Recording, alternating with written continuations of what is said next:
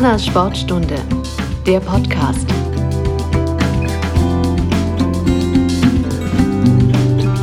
Hallo und herzlich willkommen zur neuen Sportstunde von Humanas. Passend zum immer wärmeren Wetter bin ich heute am Wasser. Genauer gesagt an der Elbe auf dem kleinen Werder in Magdeburg. Einmal bei Josephine Land, hallo.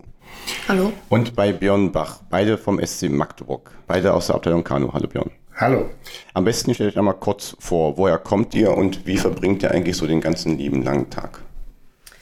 Also mein Name ist äh, Josephine Land. Ähm, ich bin 21 Jahre alt und ich komme ursprünglich aus Waren an der Müritz, aus dem schönen Mecklenburg-Vorpommern.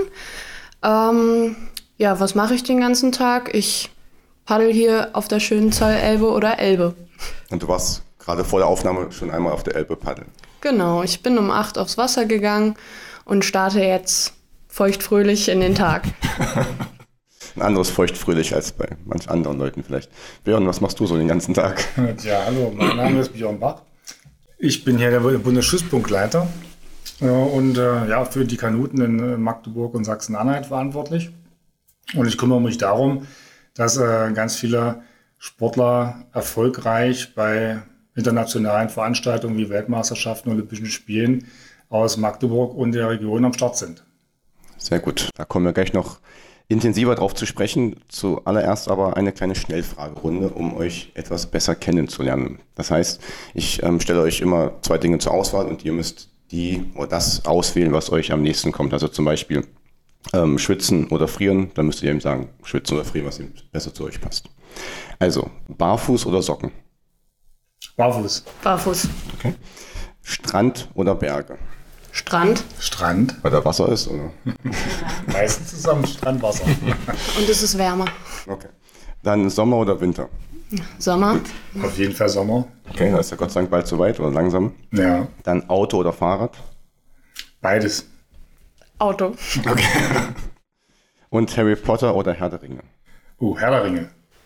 Weder noch. Was ist dein äh, Fantasy oder Ich gar nicht? bin Oder? gar nicht, also ich gucke gar keine Filme, gar keine Serien. Ich bin nee, Nur immer nur auf dem Wasser. auf dem Handy höchstens. Ja. Gut, dann was verbindet euch mit Humanas? Ja, Humanas ist äh, für mich seit vielen Jahren der größte Unterstützer im Kanu-Rennsport oder einer der größten Unterstützer, die uns immer, wenn wir Hilfe brauchen, zur Seite stehen, vor allem im Nachwuchsbereich. Also dafür, wo jetzt auch gerade Josi unterwegs ist sozusagen. ja. Ähm, Im Vorgespräch hast du, Josi, schon mit den Augen gerollt, als ich das Wort Rudern gesagt habe. Ähm, aber wir müssen jetzt auf Rudern zu, zu sprechen kommen. Was ist denn der größte Unterschied zwischen Kanu und Rudern, außer die Blickrichtung beim Fahren? Das ist einfach eine andere Sportart. Ja. Das ist, äh, ist genau die Frage, wenn du jemand fragst, was ist der Unterschied zwischen Volleyball und Handball? Es ist wirklich komplett was anderes. Ja, vollkommen was anderes. Sehen Bis das, auf, dass wir beide auf dem Wasser unterwegs sind Ja. und die Natur sehen. Aber ich erkläre es gerne so, also mit der, ja, wir, die Blickrichtung ist eine andere. Wir sehen die Bar zuerst und die Ruderer fahren erst dran vorbei. Aber so an sich haben die natürlich auch mehr Bewegung im Boot durch dieses Vorrollen mit dem Sitz. Wir haben ja eine feste Position im Boot. Ähm, ja, ich würde sagen, die Bewegung ist schon komplexer bei den Ruderern als bei uns. Mehr so eine Ganzkörperbewegung. Ja, also ich sag mal, ich glaube 60 Prozent der Kraft beim Rudern kommt aus den Beinen. Ja, und bei uns zu 90 Prozent aus dem Oberkörper. okay. Das ist schon ein großer Unterschied. Also man kann auch nicht einfach so hin und her switchen. Nee. Also, kenne keinen, dem das mal gelungen ist. Äh, Wir haben ab und zu mal ein paar Sportartenwechsler, äh, ja, aber äh, das ist, wenn dann in, in ganz, ganz jungen Jahren. Ja. Also an, ansonsten, wie gesagt, äh, die spezifische Ausbildung im Kanu-Rennsport, genauso wie im Rudern, ist sehr, sehr äh, komplex und da kann man nicht mit 18 sagen, äh, ich bin jetzt hier beim Rudern oder beim Kanu nicht erfolgreich, ich wechsle mal schnell. Hm, okay. Und gibt es zwischen den beiden Sportarten so eine Art Platzkämpfe? Weil seid zwar beide auf dem Wasser, aber es ist vielleicht dadurch doch ähnlicher als eben Volleyball oder Handball.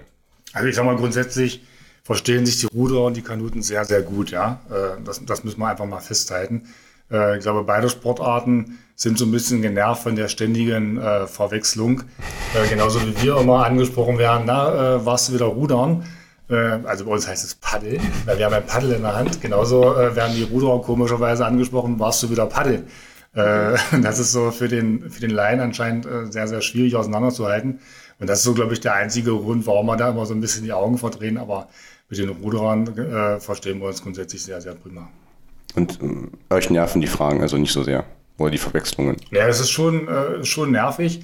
Äh, stell dir vor, du bist Handballer und dir sagt äh, jeden Tag einer, na, hast du wieder schön ins Tor geschossen? Ja. Hm. Und äh, ja, wir versuchen viel Aufklärungsarbeit zu betreiben. Ich hätte nicht gedacht, dass das wirklich nötig ist. Also Leider ja. Leider ja. Äh, es gibt auch schöne Aufkleber von den eingefleischten Kanuten. Äh, hinten auf dem Auto steht dann so, äh, sag niemals Ruder. Hast du auch so einen auf deinem Auto? Auf gar keinen Fall. Auf meinem Auto wird nichts geklebt. Okay. Also dein Auto ist dein Liebling so ein bisschen. Ja. Was hast du für eins? Ähm, ein weißes. Ein weißes. Ein weißen Mercedes. Okay, oh, okay. Gut gepflegt und gehegt. Ja. Sehr schön. Was macht denn eine gute Kanutin oder einen guten Kanuten aus, Björn? Außer, dass er eben nicht rudert. Hm.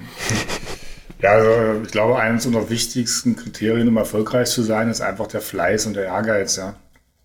Also äh, wir sind eine sehr, sehr trainingsintensive und ausdauerorientierte Sportart. Das heißt, wir müssen viele, viele Trainingseinheiten, vier Umfänger machen, um erfolgreich zu sein. Und äh, wer das durchzieht und im Endeffekt sein ja, ganzes Leben, seine Freizeit dafür aufopfert, der kann bei uns auch ganz, ganz weit nach oben kommen.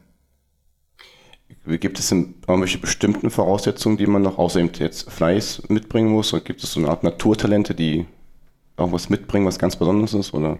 Ja, wir haben so nicht die äh, Gardemaße, wo man sagt, äh, du musst 1,90 sein oder du musst besonders äh, kräftig sein. Also unsere Olympiasieger sind im Endeffekt äh, von 1,60 bis 1,95 klein, groß, stark, äh, kräftig, lange Arme, äh, alles dabei. Das heißt, es gibt nicht diesen Stereotypen. Viel wichtiger ist im Endeffekt äh, so dieses Talent, Wassergefühl mitzubringen. Ja, dieses Feeling zu haben, wie setze ich das Paddel ein, äh, genau zu fühlen, äh, wann muss ich die Kraft ans Paddel bringen, äh, wie bewege ich mich im Endeffekt auf dem Wasser. Das beschreiben die Schwimmer so ein bisschen ähnlich. Ja, äh, kann man sich vielleicht immer schwer nachvollziehen, äh, wenn man das nicht, nicht selber durchlebt hat, dieses Wassergefühl zu haben. Und wie bekommt man das? Also wie kann man sich das vorstellen als Laie? Oh, ich kann mich da auch, glaube ich, schwer reinversetzen, weil ich bin damals als kleines Kind, habe mich ins Boot gesetzt und bin losgefahren und hatte das, also man würde sagen, mir wurde es in die Wiege gelegt, aber ähm, man hat schon das Gefühl dafür, wie das Paddel im Wasser stehen muss und wann ich wie am schnellsten vorwärts komme. Und wenn ich die Arme unten habe, dann kann ich halt nicht schnell von A nach B fahren. Also die müssen schon auch einer gewissen Technik entsprechen. Oder ja. Und ähm, ja, also das Wassergefühl ist, glaube ich, in unserer Sportart einer der wichtigsten Elemente, die es gibt. Und haben dich deine Eltern ins Boot gesetzt oder bist du selbst reingekrabbelt und bist losgepaddelt? Ähm, mein Bruder hat, ähm, mein Bruder ist ein bisschen älter als ich und der hat damit angefangen und ich saß dann immer als kleines Mädel traurig auf dem Steg und wollte dann unbedingt auch mal ins Boot. Und meine Eltern haben dann immer noch gesagt, naja, du bist noch zu klein und sind noch nicht. Aber irgendwann habe ich mir ein Boot geschnappt und bin dann ins Boot gestiegen und bin losgefahren und hatte von der ersten Sekunde an viel Spaß. Sehr gut. Und wann hast du gemerkt, dass aus dem ja, Spaß oder Hobby denn ja, mehr Ernst wurde, also mehr Leistungssport? Ähm, Tatsächlich zur fünften Klasse erst, als ich mich entscheiden musste. Ich habe auch noch Leichtathletik neben Kanu gemacht. Ähm, und dann musste ich mich entscheiden, ja, also mit dem Gang zur Sportschule quasi. Ähm, ja, was möchte ich jetzt machen? Möchte ich jetzt Kanu machen oder möchte ich jetzt Leichtathletik machen? Und ähm, ja, klar haben die Erfolge im Kanu-Rennsport da für sich gesprochen, ähm, bis dahin schon. Und dann fiel mir die Entscheidung eigentlich leicht zu sagen, okay, ich mache jetzt äh, Kanu. Und dann wurde das Training auf der Sportschule ja auch ganz anders als in meinem Heimatverein, wurde schon intensiver äh, äh, trainiert und war auch trotzdem noch mit Spaß, weil als mhm. junger Mensch ist es wichtig, dass du Spaß am Sport hast, dass du nicht ganz so verbissen äh, schon an die Sache rangehst.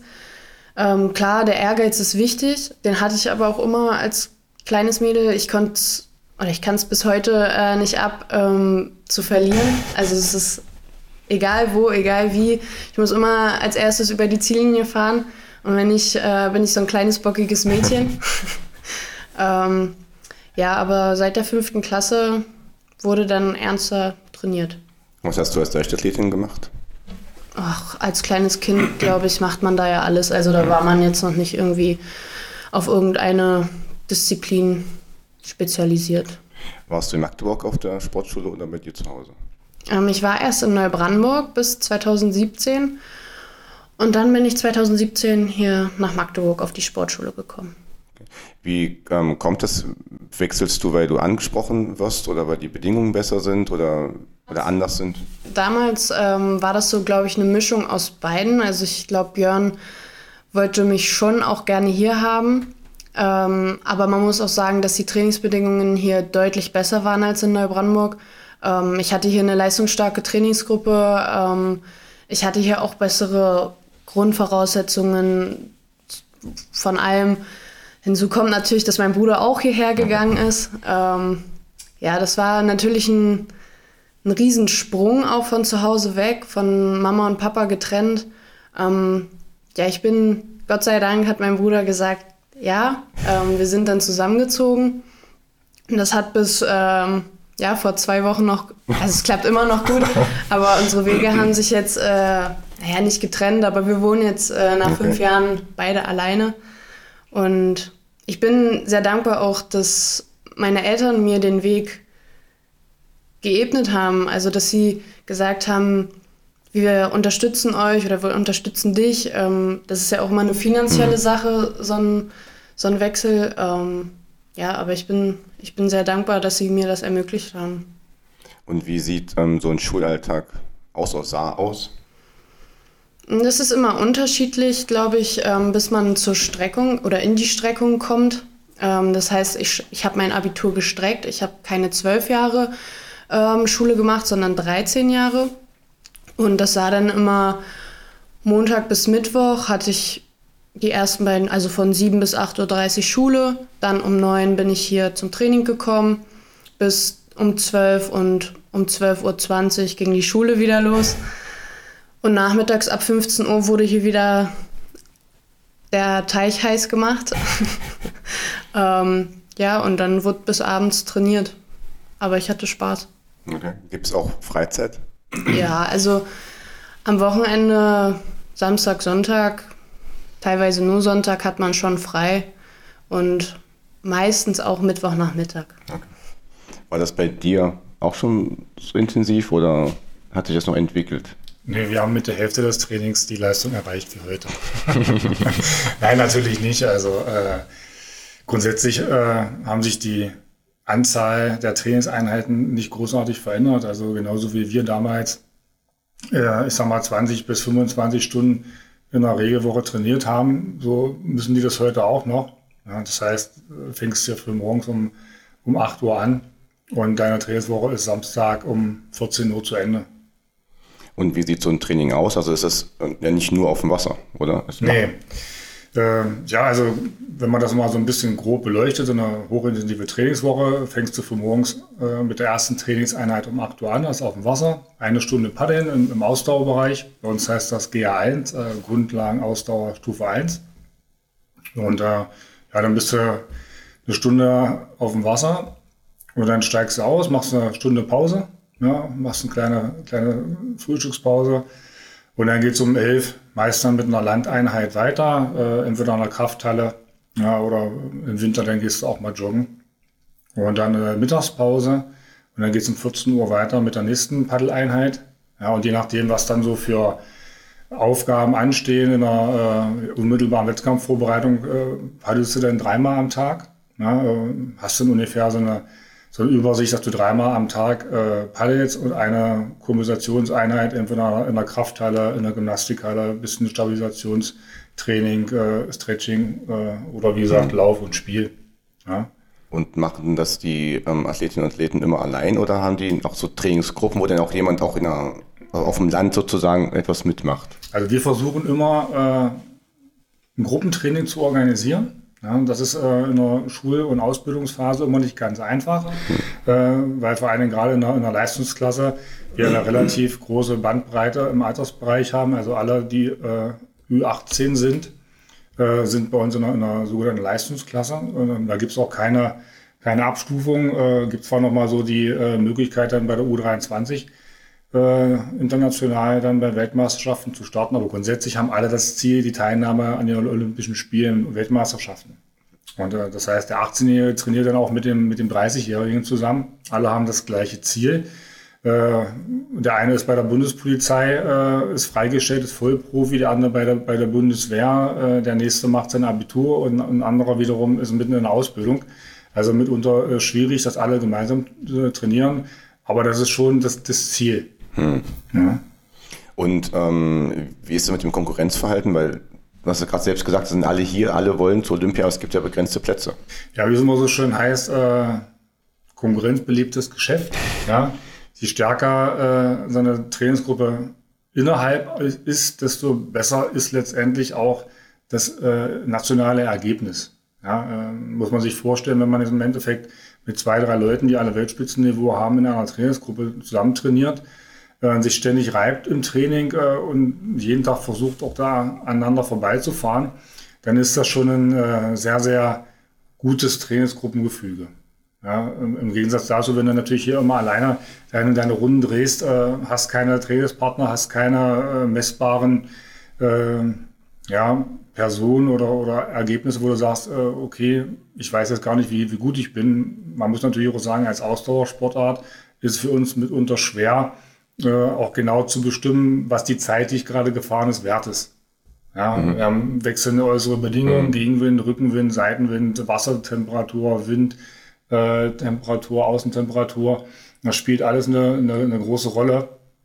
Und wenn du hier eine neue Bestzeit fährst bei Rückenwind und 20 Grad, ist das mitunter vielleicht gar nicht so viel wert, wie du im Winter bei 0 Grad, äh, wenn du da 5 Sekunden langsamer fährst. Was sind so die besten Rahmenbedingungen? Kann man das irgendwie festmachen? Ja, wir haben so sogenannte Nullbedingungen. Also man versucht schon ein Stück weit äh, die Zeiten, die man fährt, ein Stück weit auf Nullbedingungen runterzurechnen. Und das sind äh, 20 äh, Grad Lufttemperatur, 15 Grad Wassertemperatur, kein Wind, also von, von keiner Seite. Okay. Also kommt so gut wie nie vor. Und ähm, wie ist das bei Wettkämpfen? Kennt ihr die Strecken im Vorfeld, zum Beispiel jetzt in Italien, wo die U23 WM ansteht? Würdest du die Strecke schon kennen oder kennst du die? Oder? Also ich persönlich bin da noch nicht drauf gefahren, ähm, aber so vom Aussehen und ähm, ein paar Vereinskameraden waren auch schon dort. Ähm, ja, man holt sich dann immer so ein paar Erfahrungsberichte ein oder ja, man lässt sich sagen, wie es da ist, worauf man achten muss jede Strecke hat dann doch irgendwo andere Punkte, wo man drauf achten muss. Wobei man eigentlich nur vom Start ins Ziel paddeln muss. Okay, nur, das hört sich sehr leicht an. Ähm, was musst du noch machen, um nach Italien fahren zu dürfen? Ähm, ich muss jetzt am 1.6. noch einen Leistungsnachweis bringen, da ich es zur ersten und zur zweiten Qualifikation nicht geschafft habe, die geforderte Zeit zu äh, fahren. Und jetzt habe ich vom Deutschen Kanuverband nochmal die Chance bekommen, ähm, mich nochmal zu zeigen. Und ja, jetzt haben sie mir Zeiten genannt oder uns. Wir sind vier Mädels, ähm, die sich nochmal zeigen dürfen. Ja, und dann geht es nächste Woche hoffentlich heiß her. Und du kämpfst mit den anderen dreien dann um einen Platz oder um wie viel? Oder kann man das überhaupt festmachen? Also ich glaube, wenn wir vier es alle schaffen, dann sind wir auch alle dabei. Okay. Dann wird da jetzt nicht gesagt, du nicht. Ähm, ja, muss man aber auch erstmal schaffen. Okay, klar. Und wie ähm, gehst du in der Trainingsgruppe mit der Konkurrenz um? Weil klar, es belebt das Geschäft und so weiter, aber es ist ja auch seid ihr trotzdem alle nett zueinander oder? Ja, also ich glaube, dass wir insgesamt hier in Magdeburg sehr familiär und harmonisch miteinander umgehen. Klar merkt man, sobald es halt Richtung Quali geht, dass sich die Gemüter anspannen und dass man ja selbst auch angespannt ist, weil man nicht weiß, wo man steht und ja, wo die Reise hingeht dieses Jahr. Ähm, aber ich glaube, also ich glaube nicht, ich weiß es. Ähm, wir verstehen uns alle richtig gut. Das ist ein super Trainingsgruppenzusammenhalt. Das, da ist keiner gegen jeden. Also das, wir sind alle, wir wollen alle, glaube ich, nur das Beste für einen und stehen auch für den anderen ein. Ähm, ja, wir pushen uns natürlich auf dem Wasser. Manchmal ist man dann sauer, weil der andere vielleicht vor ist oder man ist bockig. Aber das legt sich dann, sobald man an Land oder aussteigt, das legt sich dann schnell wieder. Und was machst du, wenn du nicht gerade ähm, paddelst oder da hinten in der Trainingshalle trainierst? Äh, ich kaufe gerne Schuhe. okay, sehr gut. Und ähm, machst du noch eine Ausbildung? Studierst du oder? Okay.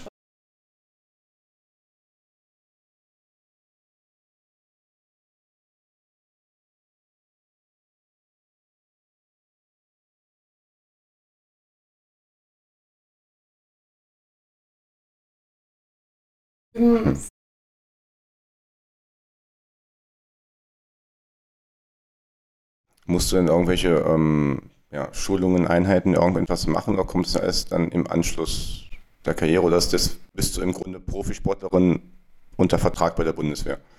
Ja, ich bin Profisportlerin unter Vertrag der Bundeswehr, aber ähm, ich muss einmal im Jahr einen Lehrgang machen.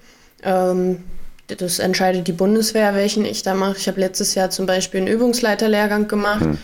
im Rahmen der Bundeswehr und ja, tut, tut natürlich gut, am Saisoneinstieg da neue Übungen kennenzulernen und mit einem dicken Muskelkater abzureisen.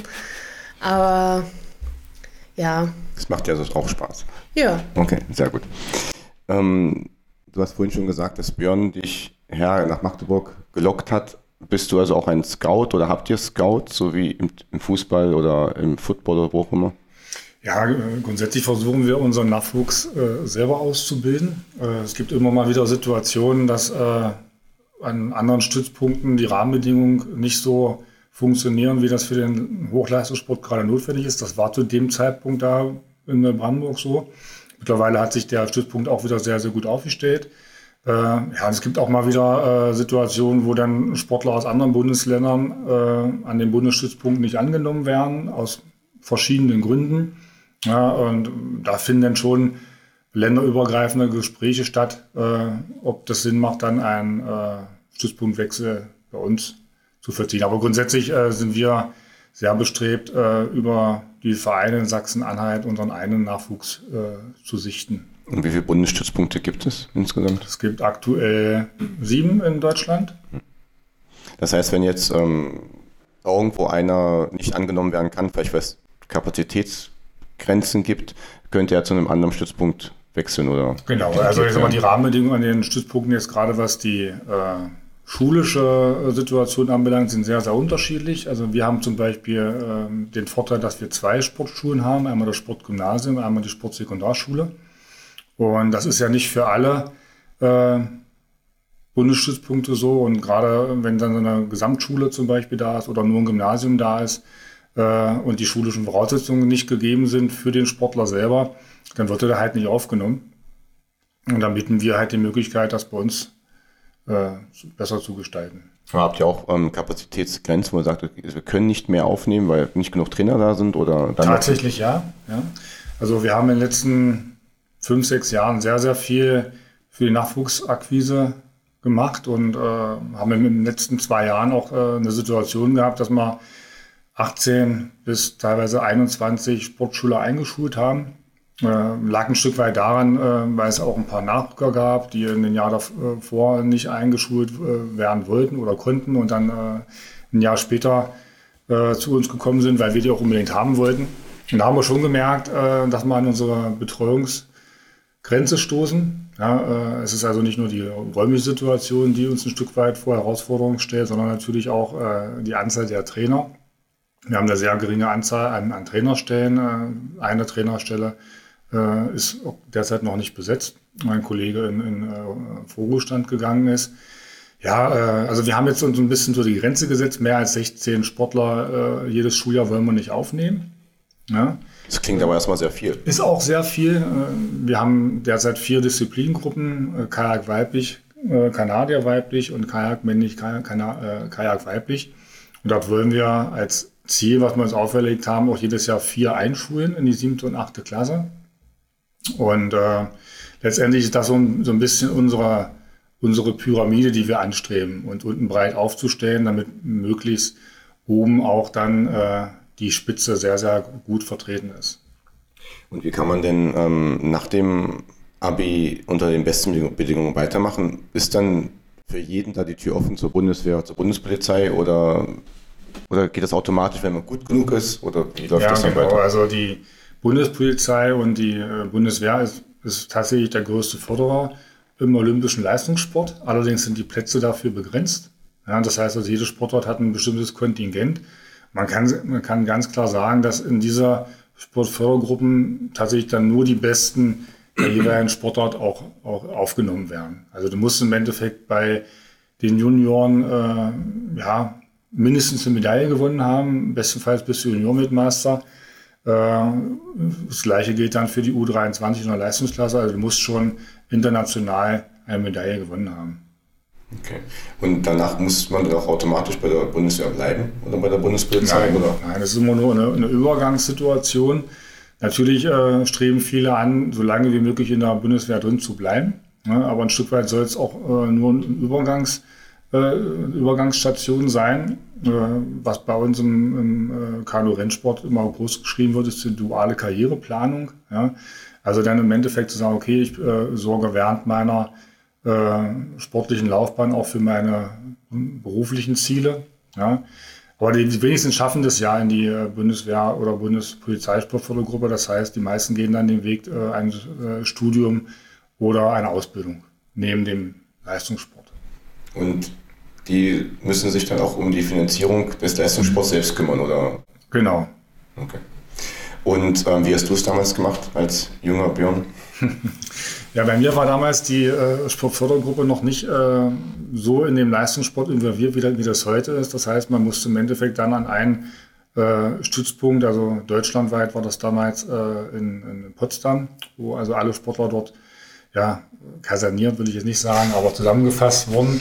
Äh, das wollte ich damals nicht, darum habe ich damals äh, den Weg des Zivildienstes gemacht. Das habe ich in meinem, meinem Verein machen können, konnte da sehr gute Trainingsbedingungen nebenbei vorfinden äh, habe dann nebenbei äh, Sport studiert. Ja, äh, ja und habe das dann neben meiner äh, leistungssportlichen Laufbahn versucht, so schnell wie möglich voranzubringen. Hat allerdings mit vielen Sommersemestern, äh, Urlaubssemestern dann auch zehn Jahre gedauert. Ja. Äh, aber es gab immer noch welche im Studium, äh, die haben noch länger gebraucht und keinen Leistungssport gemacht. Okay.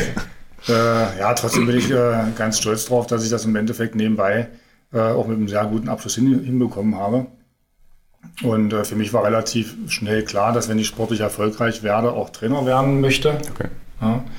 ja, und so hat sich das dann letztendlich auch entwickelt. Du warst ja vor allem im ähm, Vierer Kajak erfolgreich, hast du gleich bei der ersten WM einen Medaillensatz geholt. Sind die alle zu Hause im Wohnzimmer oder wo liegen die Medaillen? Ja, die liegen schon im, im, im Wohnzimmer. Äh, hab da so einen kleinen Medaillenschrank, äh, damit man nicht äh, vergisst, wie viele Medaillen man gewonnen hat. ja, äh, findet schon einen äh, Ehrenplatz bei mir, weil ich äh, auch für jede Medaille, die da in dem Schrank liegt, sehr, sehr viel harte Arbeit investiert habe. Was ist so die emotionalste Erinnerung, wenn du an den Schrank gehst oder auf die Medaillen schaust? Ja, es sind eigentlich auf jeden Fall meine erste und meine letzte äh, Goldmedaille bei der WM, weil sie beide überraschend waren. die erste natürlich, wenn man als, als junger äh, 20-, 21-Jähriger zum ersten Mal bei der WM ist und gleich in der Komite äh, Medaillensatz gewinnt. Ja, war schon, schon sehr, sehr überraschend und, und, und freudig. Und genauso aber auch bei meiner letzten äh, Weltmeisterschaft 2005. Äh, da war ich ja schon 29. Äh, schon 29. komplett neues Team. Im Endeffekt, ich war der Einzige, der in diesem äh, ehemaligen Olympiaboot von 2004 dann da noch übergeblieben ist. Und das war genauso überraschend, weil wir da mit einem sensationellen Rennen Weltmeister geworden sind. Da habe ich mich sehr gefreut. Aber dem allen drüber steht natürlich äh, die Olympiamedaille. Ja, äh, auch wenn es 2000 äh, nicht die erhoffte Goldmedaille war, äh, haben wir uns äh, im Jahr 2004 umso mehr über die äh, Silbermedaille ge gefreut. Ja. Ja, das sind so alles, also viele Emotionen, die man damit verknüpft. Wie war Olympias einmal, ich weiß noch, in Sydney wurde gesagt, waren die besten Olympischen Spiele, die es jemals gab und Athen so der Ursprungsort von, äh, von den Olympischen Spielen. Wie hast du das damals erlebt? Also äh, was mich in Australien, in Sydney so unfassbar begeistert hat, war so diese Euphorie der Bevölkerung, dass auch wirklich alle das gelebt haben und, und alle so super freundlich waren. Also egal, wo du hingekommen bist, man hatte das, man hatte das Gefühl, man, man ist so Einheit, äh, Bestandteil der Familie. Auch in den äh, vorherigen Trainingslehrgängen, wo wir da waren, und sagen, Mensch, oh, ihr bereitet euch auf Olympia vor, toll, super, wir freuen uns schon auf euch. Ja, also wenn wir uns äh, schon zehn Jahre kennen. Und in Athen war das ganz, ganz andersrum. Da hat man also das, das Gefühl gehabt, äh, dass die Bevölkerung das alles so ein bisschen äh, als äh, nervig und äh, okay. äh, anstrengend empfunden hat. Ja, äh, keiner hat dich da verstanden, keiner hat Englisch gesprochen, äh, keiner hat dich dort irgendwo unterstützt, wenn du was gebraucht hast. Das war schon so sehr, sehr zwei verschiedene Welten. Okay. Josi, du bist ja auch schon Vize-Weltmeisterin im Vierer-Kajak. Wie gelingt denn da die perfekte Abstimmung zu viert? Das sind keine aus dem Ruder. Oh. Entschuldigung. Falsch paddelt, sag ich mal. Ähm, ja, man muss natürlich dazu sagen, dass die Vorbereitungszeit immer sehr gering ist ähm, bei uns Kanuten. Also man hat sehr wenig Zeit, sich als Team zusammenzufinden und ehe man von sechs Mädels da vier gefunden hat, die zusammenpassen und äh, wo das Boot auch gut läuft, vergeht auch noch mal eine gute Zeit. Was ist denn eine gute Zeit? Kann man das irgendwie in Monaten, Wochen, Tagen, Stunden? Naja, eine Woche. Eine Woche, okay. Bestimmt, ja. Und dann fährt man so ein Boot ein, dann wird nochmal geschaut, okay, wo sitzt wer? Also man muss sich vorstellen, ist Josie geeignet dafür, auf eins zu fahren oder ist sie, bringt sie dem Boot mehr, wenn sie auf vier oder auf zwei oder auf drei sitzt? Ähm, ja, ich habe mich in den letzten Jahren irgendwie ja, auf eins etabliert. Ähm, da hat man natürlich auch immer noch mal eine, in meinen Augen eine besondere Verantwortung, weil man gibt den Schlag vor und alle anderen müssen sich daran halten. Also ich, ich könnte jetzt da vorne auf eins auch viel zu hoch oder viel mhm. zu lang fahren. Ähm, man muss da schon ein gutes Mittelmaß finden und ein Händchen für haben. Ich habe das in den letzten Jahren in meinen Augen immer recht gut geschafft. Und ja, natürlich braucht man dann auch noch drei weitere Mädels, mit denen man sich gut versteht und auch Hand in Hand geht und ähm, ja, wie man so schön sagt, zusammen verliert und zusammen gewinnt. Ähm, ja, Freud und Leid liegen ja dann auch immer sehr nah beieinander. Und ähm, was sind die Eins, hast du gesagt, sind besondere Positionen? Ist, ist die vierte auch irgendwo, die zweite, dritte oder ist das eigentlich dann. Jede Position hat ähm, so seine Aufgabe. Ähm, Position 2 ist dafür verantwortlich, den Schlag von mir ähm, perfekt weiterzugeben an 3 und 4. 4 sagt man, so Position 4 sagt man, dass die das Boot schiebt. Also das ist sehr kraftvolle Paddler meistens. Ähm, ja, Position 3 schiebt das Boot auch von hinten an. Also so hat jeder so seine Aufgabe oder Position 2 und 3, man hat ein Kommando, wann man nach dem Start in den Übergang geht, in den Streckenschlag oder wann man einen Endspurt fährt. Und ja, so hat jeder halt seine Aufgabe und ja. Und ähm, wie ist das, wenn du alleine im Boot sitzt? Ähm, da gibt es ja keinen, da gibt es ja nur dich dann auf dem Wasser. Ähm, ja, keinen, der schiebt zum Beispiel. Ja, da muss ich mich alleine äh, durchs Wasser schieben. Ähm, ja, da, man trainiert ja dafür, um am Ende sich im Einer zu qualifizieren. Ähm, dementsprechend muss man auch genau wissen, okay, wann und wo fahre ich einen Startübergang, wo ziehe ich meinen Endspurt, wie reichen meine Kräfte, wo stehe ich. Man muss natürlich auch auf die, auf die Konkurrenz äh, eingehen, ähm, was die für Spielchen machen, wie die fahren. Ähm, aber ja, prinzipiell hat jeder seine eigenen Stärken und auch Schwächen. Ich bin zum Beispiel sehr startschnell und habe Probleme hinten anzukommen. Ähm, wobei man natürlich auch sehr viel G1 im Winter fährt und das meistens bei mir nur eine Kopfsache ist, ähm, dass ich hinten nicht ankomme. Aber ja, die meisten, also die meisten haben halt ihre Struktur, wie sie das trainieren zu Hause. Und warum ähm, bist du Kajak, Kanuten sagt man das geworden und nicht ähm, Kanadier? Fahrerin oder Kanutin? Ähm, damals, als ich angefangen habe, gab es die Disziplin Kanadier Damen noch gar nicht, okay. meine ich. Ähm, die hat sich jetzt erst in den letzten Jahren so ähm, stark entwickelt und ja, das stand bei mir irgendwie nie. Gut, dann war es ja nie ein Thema. Option, ja. Was sind denn die größten Unterschiede zwischen Kajak und Kajak? Kann man da hin und her wechseln oder geht das auch nicht? Ja, die größten Unterschiede liegen erstmal grundsätzlich darin, dass du im Kajak sitzt und im Kanadier kniest du drin. Äh, ja, der Ursprung äh, kommt ein Stück weit äh, daher, dass einmal die Inuit, also die Eingeborenen vom Nordpol, äh, letztendlich äh, Mittel gesucht haben, um auf Robbenjagd zu gehen. Ja, und äh, haben sich da letztendlich ihr, ihr Boot aus Tierhäuten zusammengenäht. Und das also im Sitzen, haben sozusagen den, den Kajak erfunden. Oder das, das Kajak und äh, andererseits waren es die amerikanischen Ureinwohner. Und äh, die haben letztendlich dann das Paddeln im Knien erfunden, also ein mhm. offenes Boot, um damit, damit zu fischen. Und ja, irgendwann haben sich dann anscheinend äh, daraus äh, Wettbewerbe unter den einzelnen Stämmen entwickelt. Äh, wer kann mit dem Boot am schnellsten paddeln? Um so ein bisschen die Historie zu erklären. Und heute sind da sehr, sehr schmale Boote draus geworden. Ja, äh, also der Kanadier einer äh, so die sogenannte Dachrinne, die wirklich nur noch so schmal ist, dass gerade oder das, das Knie reinpasst. Und wo man nur auf einer Seite mit einem äh, sogenannten Stichpaddel paddelt. Man hatte auch keinen Steuer, sondern man muss dann mit dem Paddel letztendlich einen sogenannten Steuerschlag machen, um geradeaus zu fahren. Und äh, ja, der Unterschied zum Kajak ist dann, man hat dann also ein Doppelpaddel, hm. äh, paddelt auf beiden Seiten und man sitzt äh, in einem fast geschlossenen Boot, hat nur die Sitzluke ja, die man auch noch zusätzlich verschließen kann mit einem sogenannten äh, Spritzdeck, damit kein Wasser reinkommt. Ja, das sind so die größten Unterschiede. Und was ist anstrengender von den beiden Sachen? Oder kann man das? Ja, kann man nicht sagen. Also ist beides, beides gleich anstrengend. Ja, äh, beim Kanadierfahren hat man noch ein bisschen mehr so die Ganzkörperbewegung drin. Ja, ist auch wichtig, dass eben da äh, die Beinarbeit äh, mit gut funktioniert. Da geht man noch so ein bisschen mehr aus, den, aus, aus dem Oberschenkelbereich äh, vielleicht ein bisschen einseitigere Belastung. Da muss man halt darauf aufpassen, dass man sich, äh, dass man dort viel eben für die Gegenkomponente auch trainiert. Ja, ansonsten ist es beides gleich anstrengend. Okay. Was, also, was bei den Kanadierfahrern vielleicht immer noch eine wichtige Sache ist, ähm, ist der Wind. Also wenn ein starker Seitenwind ist, dann hat die eine Seite einen Vorteil. Und also Kanadierfahrer sind dann bei Seitenwind schon eher schlechter dran als Kajakfahrer. Okay. okay. Ähm, du hast gerade schon gesagt, es waren die Boote waren früher mal aus so Tierhäuten und so weiter und so fort gemacht. Wie ist es denn heute?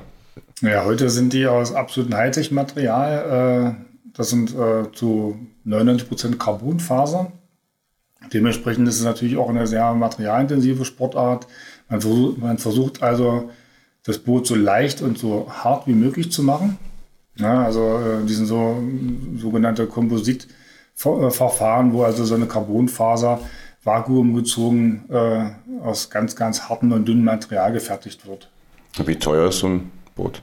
Ja, aktuell liegen wir so bei Einkaufspreisen, was, was wir jetzt als äh, Stützpunkt bezahlen müssen, knapp bei 4000 Euro. Und ihr nehmt auch immer eure Boote mit zu den Wettkämpfen? Genau, jeder hat sein eigenes Boot, das ist relativ individuell angefertigt. Da äh, gibt verschiedene Hersteller, die sich ein bisschen auch auf die Fahreigenschaften und auf die äh, ja, Sportlergrößen und ja, auf die konstitutionellen Voraussetzungen so ein bisschen spezialisiert haben. Äh, und dann äh, passt jeder Sportler sein Boot, äh, egal ob das jetzt für die, für die, äh, für das Stemmbrett, für die Fußstütze, für den Sitz, individuell seine Position an. Was wäre, Josi, wenn dein Boot, kann auch im Flieger oder irgendwo beim Zoll stecken bleibt, könntest du ohne weiteres auf ein anderes umsteigen, auf einen Ersatz? Ja, prinzipiell hat man äh, immer ein Ersatzboot. Ähm, das Gute ist, ähm, dass bei uns im Deutschen Kanuverband die Boote immer per Bootsanhänger transportiert werden. Also da fährt immer einer die Boote. Bis auf letztes Jahr, als die WM in Kanada war, da wurden sie geflogen. Ähm, ja, aber ich glaube, ich wäre natürlich todtraurig, wenn da irgendwie ein Boot kaputt gehen würde oder stecken bleiben würde und ich es nie wieder zu Gesicht bekommen würde.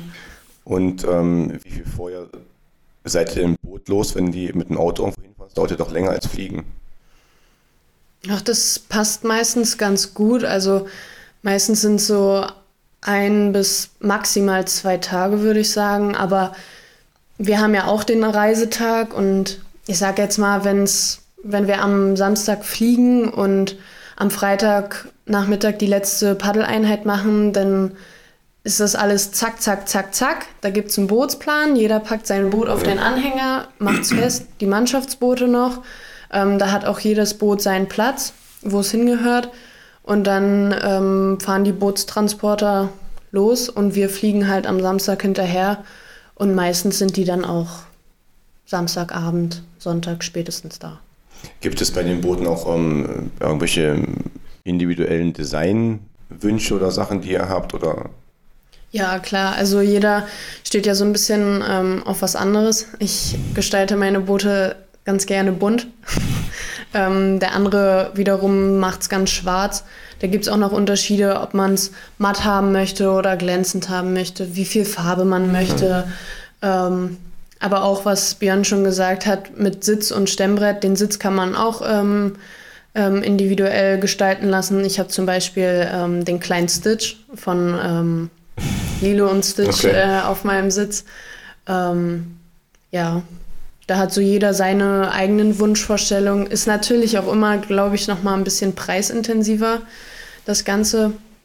Und dauert ein bisschen länger. Aber ja, ich, ich freue mich über meine Boote. Sehr gut. Und gibt es so ein, zwei große Hersteller oder ist das eigentlich alles von einem? Oder? Naja, also da, da ist jeder auch individuell. Es gibt natürlich die großen Marken, sage ich jetzt mal, wie Nelo, Plastex. In Deutschland ist FES für ähm, die Mannschaftsboote für uns noch zuständig. Da gibt es so viele ja, Hersteller und jeder hat halt seine eigenen Vorlieben. Also was halt verbreitet ist bei den meisten sind Nelo und Plastex. Aber ihr seid frei. Wenn ihr entscheiden könnt, nicht irgendwie so Ausrüsterverträge oder irgend sowas. Okay. Du hast schon gesagt, ähm, Björn, dass du schon relativ schnell gemerkt hast, dass du irgendwann mal Trainer werden möchtest. Ähm, wie war denn der Wechsel von, also von auf dem Wasser an die Seitenlinie in Anführungsstrichen oder an die Seite? Oder war das dann überhaupt kein Problem, wo du gesagt hast, ich will Trainer werden? Ich hatte mir als Sportler mal äh, gewünscht, dass wenn ich es mal nicht mehr in die Nationalmannschaft schaffe, äh, dass ich dann mal noch so ein Jahr für mich habe, so ein bisschen zum Luft holen. Äh, es ist mir leider nicht gelungen, es war irgendwie so ein fliegender Wechsel. Äh, habe die Olympia-Quali 2008 nicht geschafft, war da verletzt und äh, ja, wollte dann die Saison so ein bisschen ausklingen lassen. Äh, dann kam das heute die, die Polter, dass mich dann äh, der damalige Trainer gefragt hat, du willst du nicht meine Trainingsgruppe übernehmen? Ich bin ja äh, gesundheitlich ein bisschen angeschlagen. Dann war ich zwei Wochen später schon, schon Trainer. Äh, ja, und dann ging das relativ schnell. Äh, bin dann seit 01.01.2009 äh, beim Landessportbund als, als Trainer eingestiegen. Ja, das war für mich erstmal doch eine sehr große Umstellung, äh, was ich mir als Sportler nicht vorstellen konnte. Für mich war damals auch klar, ich, meine, ich bin jetzt hier seit äh, zehn Jahren Nationalmannschaft, erfolgreicher Sportler, ist logischerweise äh, führe ich jetzt zugleich hier die äh, Leistungsklasse äh, zu nationalen äh, und internationalen Erfolgen. Äh, zum Glück hat man mich damals gezwungen, ganz unten im Nachwuchsbereich anzufangen, mhm. was ich mir damals überhaupt nicht vorstellen konnte. Und das war für mich so wichtig, diese Erfahrung auch zu sammeln in einer meiner, meiner schönsten Zeiten da, äh, zwei Jahre auch im, im äh, Anfänger und äh, ja, so die Eingangsphase Sportschule, da die Betreuung übernehmen zu können. Und äh, das schreibe ich auch meinen äh, neuen Trainerkollegen alle vor, äh, dass die diese Erfahrung sammeln, weil das immens wichtig ist. Ne?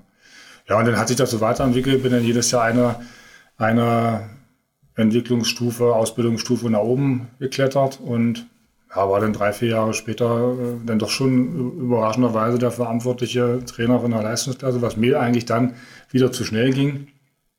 Äh, habe dann ein paar äh, Stationen als, als Bundestrainer auch im U23 und Juniorenbereich äh, machen dürfen.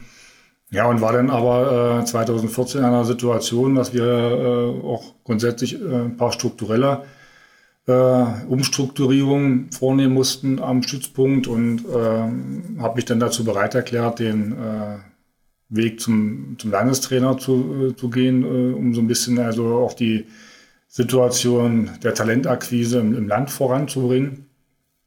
Ja, und dann gab es, wie gesagt, seit äh, fünf Jahren die äh, Situation, dass der Bundesschusspunktleiter dann äh, über die Fachverbände, bei uns der Deutsche Kanuverband, besetzt werden durften. Und seit 2019, 18 bin ich jetzt so der Bundesschusspunktleiter bei uns am Stützpunkt in Magdeburg. Kannst du dir auch vorstellen, Trainerin zu sein? Irgendwann mal. Nee, kann ich leider Gottes gar nicht. Warum?